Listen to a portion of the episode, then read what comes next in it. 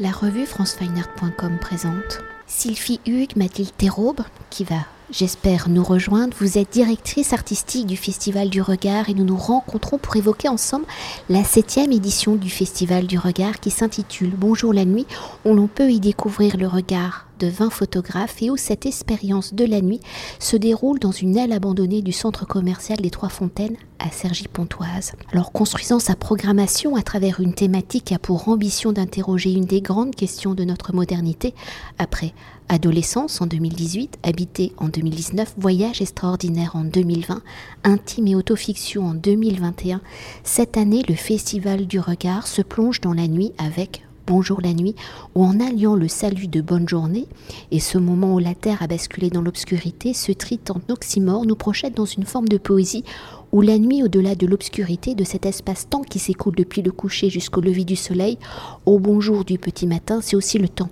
du rêve, des possibles, du cauchemar, du mystère, de l'inquiétante étrangeté, de la peur, des mythes, des étoiles, de la voûte céleste, des constellations, des illuminations, de la lumière artificielle, des fêtes, des doubles vies, des crimes, trois petits points, trois petits points, trois petits points. La nuit, c'est aussi un monde en demi-teinte, cet entre chien et loup, où tous les chats sont gris, où la lumière qui jaillit est soit astrale, soit artificielle. La nuit, à l'opposé du jour, hein, de la lumière où la photographie se définit par elle, par l'écriture avec cette lumière. Pour le photographe, la nuit généralement vue, ressentie, souvent comme un défi. Alors si les thématiques du Festival du regard et mes introductions changent, la première question reste constante pour cette nouvelle édition. Quelles ont été vos réflexions pour vous attaquer à la nuit, le Festival du regard ayant comme particularité de changer de lieu au cœur de la ville de Cergy-Pontoise, comment cette aile abandonnée du centre commercial des Trois Fontaines? Vous a-t-il peut-être influencé dans le choix de la thématique? Tout d'abord, merci Anne-Frédéric. Alors, le thème de la nuit, euh, cela faisait longtemps qu'on avait envie de le traiter. C'est un thème fascinant. Euh, le lieu, cette année, nous l'avons récupéré assez tard, donc on ne peut pas dire qu'il nous ait influencé directement. En revanche, ce qui nous a assez plu avec Mathilde Théraube, c'est de euh, essayer de faire la nuit dans un centre commercial où, a priori, il y a énormément de lumière, beaucoup d'éclairage, puisqu'il faut vendre des produits et il faut que ça soit très très éclairé. Donc c'était euh, voilà un pied de nez un petit peu euh, à la société de consommation, si on veut. Et euh, on, a, on l'a abordé de différentes manières, évidemment au sens littéral, c'est-à-dire la photographie de nuit, comme on a pu voir chez Juliette Daniel, ou chez, encore que c'est un, montage, hein, mais, ou Thierry Cohen, où, lui aussi photographie les villes de jour et euh, les cieux sur les mêmes latitudes et qui fait un, montage après pour euh, rendre ces villes éteintes.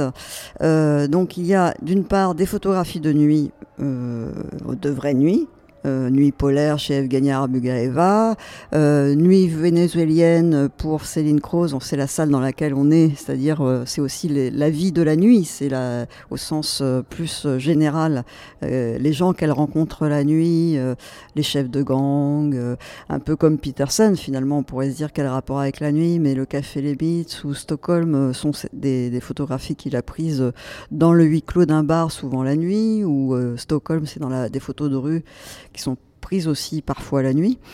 Et on l'a abordé aussi de, façon métaphorique, c'est-à-dire qu'on ne voulait pas rester juste collé au sujet. Et euh, par exemple, Evgen Bashkar est un photographe aveugle, donc euh, la nuit, en fait, il connaît bien, puisqu'il vit dans la nuit. En fait, il est dans l'obscurité, puisque ses yeux ne voient pas, ne voient pas la lumière. Ou peut-être vagues lueurs de lumière, mais euh, il est aveugle depuis l'âge de 11 ans. Donc c'était euh, intéressant pour nous aussi d'élargir le thème et de d'avoir dans la programmation des, des travaux qui n'étaient pas directement reliés euh, à la photographie de nuit. Oui, parce qu'on peut préciser, comme chaque année, les thématiques, enfin les artistes que vous invitez ne sont pas de simples illustrations de la thématique énoncée. Mais avant d'évoquer peut-être la dimension photographique de la nuit, les artistes ayant toujours été fascinés par la nuit ou ses dimensions festives, fantastiques, solitaires ou inquiétantes ont inspiré les artistes, les intellectuels ou dans votre audito, d'ailleurs, vous reprenez une citation du philosophe Michael Fouessel, consentir à la nuit, c'est accepter de se soumettre aux expériences singulières qu'elle seule rend possible, bonne ou mauvaise, intime ou sensible, elle ouvre un espace où l'on peut enfin vivre sans témoin. Alors dans sa construction, hein, par une thématique, le Festival du regard étant aussi un récit où les artistes exposés composent les chapitres de celui-ci, comment la littérature, mais aussi la peinture, la musique vous ont-ils peut-être guidés dans la construction de ce récit Bonjour la nuit, comment la diversité des récits et des regards sur la nuit vous ont-ils permis d'orchestrer les dimensions de la nuit élaborées pour le festival En fait, le livre de Michael Fussel qui s'appelle Vivre sans témoin, la nuit, vivre sans témoin, a été une lecture euh, très enrichissante pour aborder le thème, mais il n'y a pas vraiment de lien direct. De la même manière que le texte d'Annie Ernaux, euh, qui a écrit sur ce centre commercial, euh, ce petit texte qui s'appelle Regarde les lumières, mon amour, a été aussi une manière, ça c'est plus de la nourriture, on va dire, euh, intellectuelle pour aborder ensuite la programmation, plus qu'un lien direct. Après, effectivement, d'une certaine manière, euh, le travail de Laure Vasconi sur les, les, villes américaines, les façades de Los Angeles, où les Américains adorent déployer des trésors de, de lumière euh, pour euh, décorer leurs façades. Elle l'a fait dans le contexte, dans un contexte particulier qui est le contexte de David Lynch. Elle, va là-bas en 2001.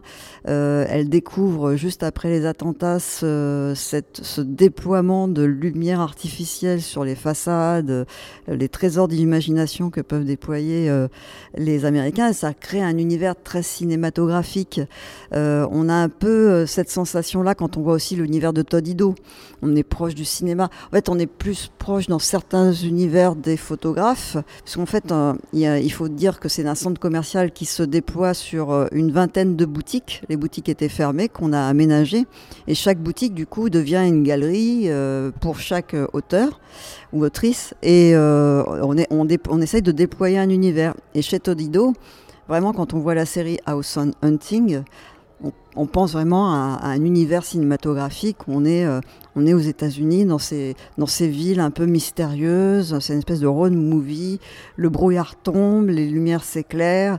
Et, euh, voilà, et, on est dans, un univers très particulier. Donc voilà, moi je, me, je dirais plus le cinéma. La littérature pour nous nourrir, nous, de référence et de, voir comment on peut aborder la nuit. Et euh, dans les travaux, on retrouve plus des, correspondances, on va dire, plus cinématographiques, enfin, euh, des univers qui sont plus proches de ça, j'ai l'impression. Hein. Mais peut-être que ces références, entre guillemets, euh, littéraires vous ont nourri aussi pour construire toute la programmation qui va autour du festival Parce qu'il y a aussi des projections. On peut peut-être en dire quelques mots avant de poursuivre. Tout à fait. On est assez fiers euh, et heureuse de pouvoir accueillir une rétrospective de Rima Saman, qui est euh, une artiste qui a longtemps fait, euh, qui, enfin, qui fait beaucoup de, films, notamment expérimentaux, dont certains on traite vraiment de la nuit et d'autres sont des rapports euh, à la nuit un peu plus éloignés, mais quand même, parce qu'elle a filmé notamment dans sa ville euh, d'où elle est euh, originaire du Liban, et, et pour elle, Beyrouth est, a plongé dans la nuit d'une certaine manière. Quoi. Et puis, on a aussi un film expérimental de Véronique Bourlon qu'on projette, et qui a un rapport un peu distancié, mais qui est aussi intéressant, puisque, comme elle disait, euh, ce sont, euh, c'est un film qui dure 7 minutes autour de, l'amour euh, féminin l'amour au féminin, avec à base de photographie et avec un travail sur le son qui est assez intéressant, assez fort, assez puissant, qui nous plonge dans, enfin voilà, dans le dans le plaisir féminin. Il faut voir la matière, il faut voir la texture du film, il faut voir le son, mais on est quand même assez de l'univers de la nuit dans la mesure où la nuit est aussi euh, ouverte euh, au désir, ouverte euh, aux sensations. On est, on a, justement dans Michael Fossel, c'est intéressant ce qu'il dit sur sur la nuit, c'est que c'est aussi un moment où on perd la perception des couleurs, on perd la perception du relief, et du coup nos sens sont plus à l'écoute des, sensations. D'ailleurs, c'est assez curieux. Je ne sais pas si vous avez remarqué, Anne-Frédéric, mais avez-vous remarqué qu'on n'a pas le même bruit dans la ville le jour et la nuit? Enfin, on a l'impression que c'est euh, comme euh, il peut y avoir des bruits importants. Enfin, c'est pas la question, mais pas, on n'a pas la même sensation de, son, on n'a pas les mêmes sensations de, évidemment de, vue, ça c'est une évidence, mais euh, voilà, on est dans, dans, dans, autre chose. Donc c'est ça aussi qui nous intéressait d'aborder, euh, et notamment au travers de ces films. Et pour poursuivre, et peut-être dans cette dimension euh, du manque de lumière, de la pénombre. Une notion euh, est également liée à la nuit. Hein. C'est euh, le voyeurisme dans cette idée du noir qui protège nos actions, notre intimité. La photographie est là aussi pour mettre en lumière ce que l'on considère comme du domaine privé, ce que l'on considère parfois comme des interdits. Alors à travers la nuit, comment les photographes s'approprient-ils justement les interdits de la nuit, ces actions, ces choses qui sont réalisées dans la pénombre. Alors là, j'ai envie de parler de Françoise Evenou, puisque Françoise euh, est une, euh, une photographe qui est allée à la rencontre des, des trans du bois de Boulogne et euh, qu'elle voyait quand elle traversait le bois de Boulogne, elle habite pas loin. Et elle était très intriguée de savoir qui étaient ces femmes qui voilà, se prostituaient. Et donc, il se trouve qu'elle est d'origine espagnole, donc elle parle la langue maternelle de ces femmes qui sont pour la plupart d'origine d'Amérique latine et elle les a photographiées de nuit. C'est évidemment là, même si elle travaille aussi le jour, mais c'est surtout la nuit que ça se passe, où les clients viennent. Et elle a eu une approche euh, assez belle, je trouve, pour montrer euh, une autre facette et, rendre euh, leur dignité à ces femmes qui sont souvent marginalisées, souvent violentées, qui en plus viennent avec le rêve d'une Europe ou d'une France, du pays des droits de l'homme, où elles vont pouvoir s'épanouir, parce que dans leur pays, elles sont persécutées, elles sont du fait de leurs différences. Euh, et, en arrivant, bah, leur diplôme n'est pas reconnu, elles sont aussi marginalisées, elles se retrouvent euh, voilà, à, faire le trottoir euh, dans le bois de Boulogne. Donc ça, c'était une... Enfin, je trouvais que son, son approche de la nuit, de mettre en scène ces trans en, avec tout un travail d'approche, une prise de son, parce qu'on entend les, les dialogues des, de ces femmes qui expliquent comment elles en sont arrivées là. Et euh, le fait qu'elle leur mette une couronne sur la tête, qu'elle les éclaire d'une certaine manière et qu'elle leur fait, elle les rend belles, elle les rend dignes. Je trouvais que c'était vraiment joli et c'était une belle manière d'utiliser la nuit. De, voilà, la nuit aussi, c'est c'est quelque chose d'étincelant, c'est quelque chose. On a les photos de les autochromes de Léon Gimpel. Alors, ce sont pas des autochromes à proprement parler, parce que ces autochromes seraient trop fragiles pour sortir en, exposition, pour être montrés. Mais ce sont des reproductions d'autochromes de Léon Gimpel de 1930, hein, dans les années 32-33, de ce monsieur qui faisait, il euh, faut le savoir, euh, l'autochrome c'était très très peu sensible, qui faisait donc euh, à la chambre, à la chambre photographique des photographies d'illumination de, de, grands magasins, d'enseignes. C'était assez impressionnant, techniquement parlant, c'était un à l'époque. Alors, la mise en beauté des vitrines euh, de, ce, cet ingénieur italien Jacopozzi qui, euh, dans les années 30, euh, éclairait les façades des Galeries Lafayette, du BHV. En plus, on est dans un centre commercial, donc c'était amusant. c'était un petit clin d'œil au centre commercial des Trois Fontaines où nous nous trouvons, de montrer des façades de grands magasins en 1933 éclairées de manière incroyable par ce monsieur, cet ingénieur italien, et euh, Léon Guimpel qui fait ce témoignage euh, étonnant qui est actuellement, enfin, qui est conservé à la Société française de photographie. Et pour revenir à votre question euh, sur les interdits de la nuit, nous avons euh, deux expositions qui sont directement reliées au thème de l'interdit. C'est Kohei Yoshiyuki, qui est décédé en début d'année, photographe japonais, qui dans les années 70, début 70 et en 1971, va photographier ce parc qui se trouve près de la grande gare de Tokyo, qui la journée est un parc euh, normal, où viennent se promener les familles, et qui le soir, la nuit tombée, euh, est un lieu de rencontre pour des couples alors légitime ou illégitime, on imagine c'est plutôt illégitime, ou des couples euh, naissants, et euh, où ils viennent euh, s'embrasser, faire l'amour, et surtout un lieu où viennent des voyeurs regarder ces couples, à la fois des couples hétérosexuels et homosexuels. Et le photographe est là comme un voyeur des voyeurs, donc il y a une espèce de mise en abîme comme ça du regard, et c'est une espèce de métaphore aussi de ce que c'est être photographe. Quoi. Quand on est photographe, on est forcément voyeur. Et euh, l'autre euh, exposition qui pourrait être en lien avec les interdits, si on veut, d'une certaine manière, c'est celle de Mary Alpern, photographe américaine, qui a donc euh, photographié en 1993 au travers de la fenêtre de chez un ami euh, un ami lui signale qu'il y a un pipe show clandestin à New York en 93, avant que New York soit euh, euh, nettoyé par Giuliani, le maire de New York. C'est encore une ville un peu interlope, une ville décadente. Donc il y a ce pipe show clandestin et elle a eu l'intelligence de le photographier euh, en gardant les, battants de, de, des fenêtres. Ça s'appelle Dirty Windows parce que derrière cette fenêtre se déroulent des scènes de sexe, de drogue. Ce sont les traders, euh, les traders riches euh, new-yorkais qui viennent consommer des femmes et de la drogue. Cette série a fait scandale, lui a fait que l'État américain lui a refusé une bourse. Enfin il y a eu des, conséquences pour elle. Pourtant, en parallèle, elle a été achetée par les plus grands musées. Et donc, c'est une série vraiment intéressante et emblématique.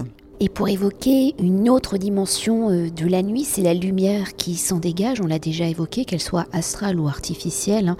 Dans cette diversité des lumières de la nuit, quelles sont les dimensions sociétales, politiques, voire écologiques abordées par les artistes? Il se trouve qu'en en fait, on n'imaginait pas, quand on a choisi ce thème, qu'on serait rattrapé par l'actualité.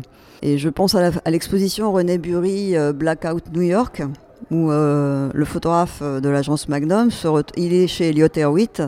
il y a une gigantesque coupure de courant. On est le 9 novembre 1965. Et il comprend tout de suite l'opportunité pour lui de faire des photographies. Il prend huit bobines dans sa poche il va photographier New York, euh, où les gens, à l'époque, il n'y avait pas de portable, hein, on ne s'éclairait pas avec les lampes des téléphones. Euh, s'éclaire à la bougie. Ils sont dans la rue, un peu perdus, euh, s'éclairent avec euh, les lampes, les, phares des voitures, leurs bougies. C'est un peu la panique. Pendant plusieurs heures. Il va faire huit rouleaux de, films qui sont restés longtemps dans une boîte. Et c'est une exposition qu'on visite euh, à la lampe torche dans le centre commercial. On a, mis euh, cette exposition dans une pièce noire et on la visite à la lampe torche pour recréer euh, cette ambiance de 1965. Et pourquoi je dis ça? C'est parce que quand on a été voir Clotilde Blanbury, qui est la veuve du photographe, au mois de mars dernier, on parlait pas encore des problèmes de, de pénurie euh, au niveau de l'électricité qu'on risque de rencontrer cet hiver. On ne parlait pas encore de tout ça. Et euh, finalement, on est un peu rattrapé par euh, cette actualité avec la guerre en Ukraine, avec tous les problèmes qu'on rencontre. La dimension écologique, on la retrouve chez forcément Thierry Cohen qui dénonce la pollution lumineuse au travers de son travail des villes éteintes. Aussi d'une certaine manière chez Evgenia Bugaeva, puisque une des trois séries qu'on montre il y a des photographies qui sont prises dans une ville qui se situe à l'extrême nord, elle travaille euh, au nord de, la Sibérie, où en fait euh, les, animaux, les morses, sont victimes du réchauffement climatique et se retrouvent à...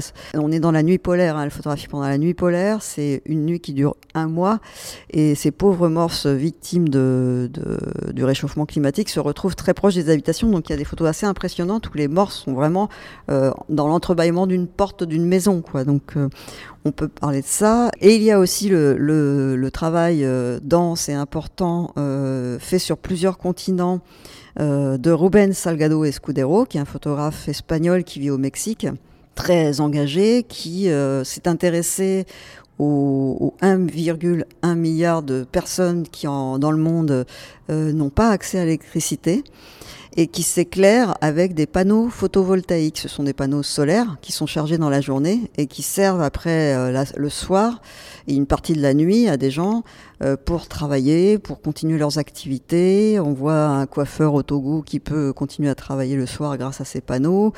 On voit euh, aussi euh, au Mexique quelqu'un qui va, qui va chercher ses, ses récoltes euh, grâce à ces panneaux photovoltaïques. Donc il y a, y a, chez Ruben Salgado un vrai, un vrai engagement écologique pour dire voilà, ça existe, développons le solaire, c'est important et ça apporte aux gens la possibilité de continuer à se de continuer à travailler, voir tout simplement aux enfants de jouer. on voit des jeux de basketteurs euh, enfin basketteur. Euh, ça même, il y a une photo étonnante. C'est une photo qu'on a choisi exprès parce que c'est en Allemagne, donc on s'attendait pas à ce qu'en Allemagne les panneaux photovoltaïques soient utilisés, mais c'est euh, au moment du Covid.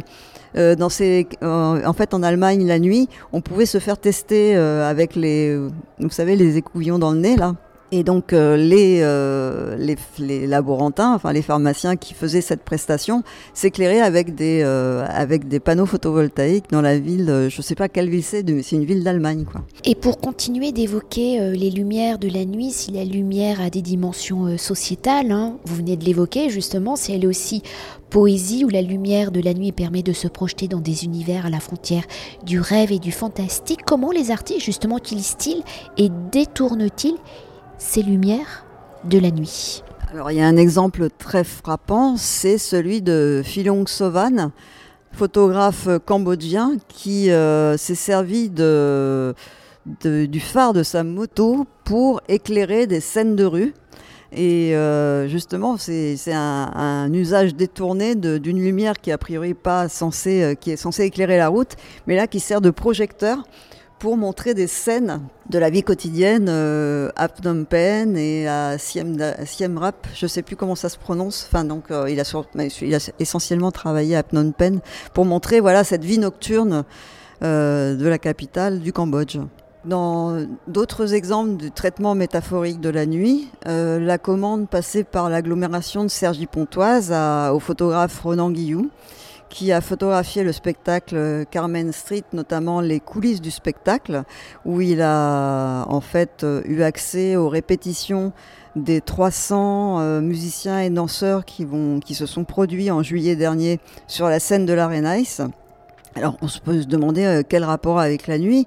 Euh, en définitive, le spectacle s'est déroulé euh, dans une, une atmosphère assez sombre, obscure, mais surtout c'était aussi une manière d'intégrer de, la commande de la CACP, l'agglomération de Cergy-Pontoise, au sein du festival, puisqu'en fait les photographies de répétition sont à l'extérieur, montrées sur des, des jolis chevalets dans la, sur le Square Columbia, et les photographies de la générale euh, donc dans une ambiance beaucoup plus sombre, sont montrés à l'intérieur du centre commercial. Et pour conclure notre entretien et pour revenir au récit de la septième édition du Festival du Regard, Un Bonjour la Nuit, comment avez-vous dessiné ce paysage de la nuit? Comment circule-t-on à travers les différents visages de la nuit? Et comment les artistes et leur regard sur la nuit dialoguent-ils ensemble? Euh, Chaque année, avec Mathilde Théraube, on essaye d'avoir euh, toujours une partie historique qui était un peu compliqué cette année à obtenir, puisque forcément, la nuit, elle a été assez peu photographiée au 19e siècle. Euh, pour les contraintes techniques qu'on peut imaginer. Hein. C'est un médium qui nécessite de la lumière. Par définition, photographier, c'est écrire avec la lumière. Or, la nuit, il y a peu de lumière, ou il y a des lumières artificielles. Mais néanmoins, ça a été un peu notre point d'entrée, c'est-à-dire passer des historiques jusqu'au très contemporain, et notamment, on en fait le grand écart, et c'est aussi notre volonté de montrer des univers très différents. On passe de Brassailles, qui a fait en 1933 ce livre fabuleux Paris de nuit, où on montre quelques, quelques œuvres de notamment prêtées, et on remercie euh, la galerie Françoise Pavio, et un collectionneur qui veut, non, qui veut pas être cité, mais qu'on remercie quand même. Donc ça, c'est des photographies, on va dire, euh, euh, des pièces historiques hein, de Brassailles, grand photographe qui photographie la nuit en 1933, et ce qui est loin, et le monde de Paris la nuit avec le monde interlope, euh, donc c'est ce qu'on montre, mais aussi le monde du travail, jusqu'à les, les, jeunes photographes et artistes de l'École nationale des beaux-arts qui ont répondu à notre appel à projet euh, dont le plus jeune a 25 ans, il s'appelle Alexis Boucher, et qui lui a travaillé sur la nature même de la lumière artificielle de la nuit donc euh, avec au travers de caissons lumineux. Donc c'est assez amusant de voir le grand écart qui, euh, dans l'exposition, enfin dans le festival, va de Brassailles jusqu'à Alexis Boucher, 25 ans. Son interprétation du thème de la nuit, l'expérience de la nuit, c'est aller chercher les, les, les, matières des lumières, les, la, les différentes natures de lumière, jusqu'à aller chercher presque les fréquences et les traduire en caissons lumineux. Merci beaucoup. Merci beaucoup Anne-Frédéric.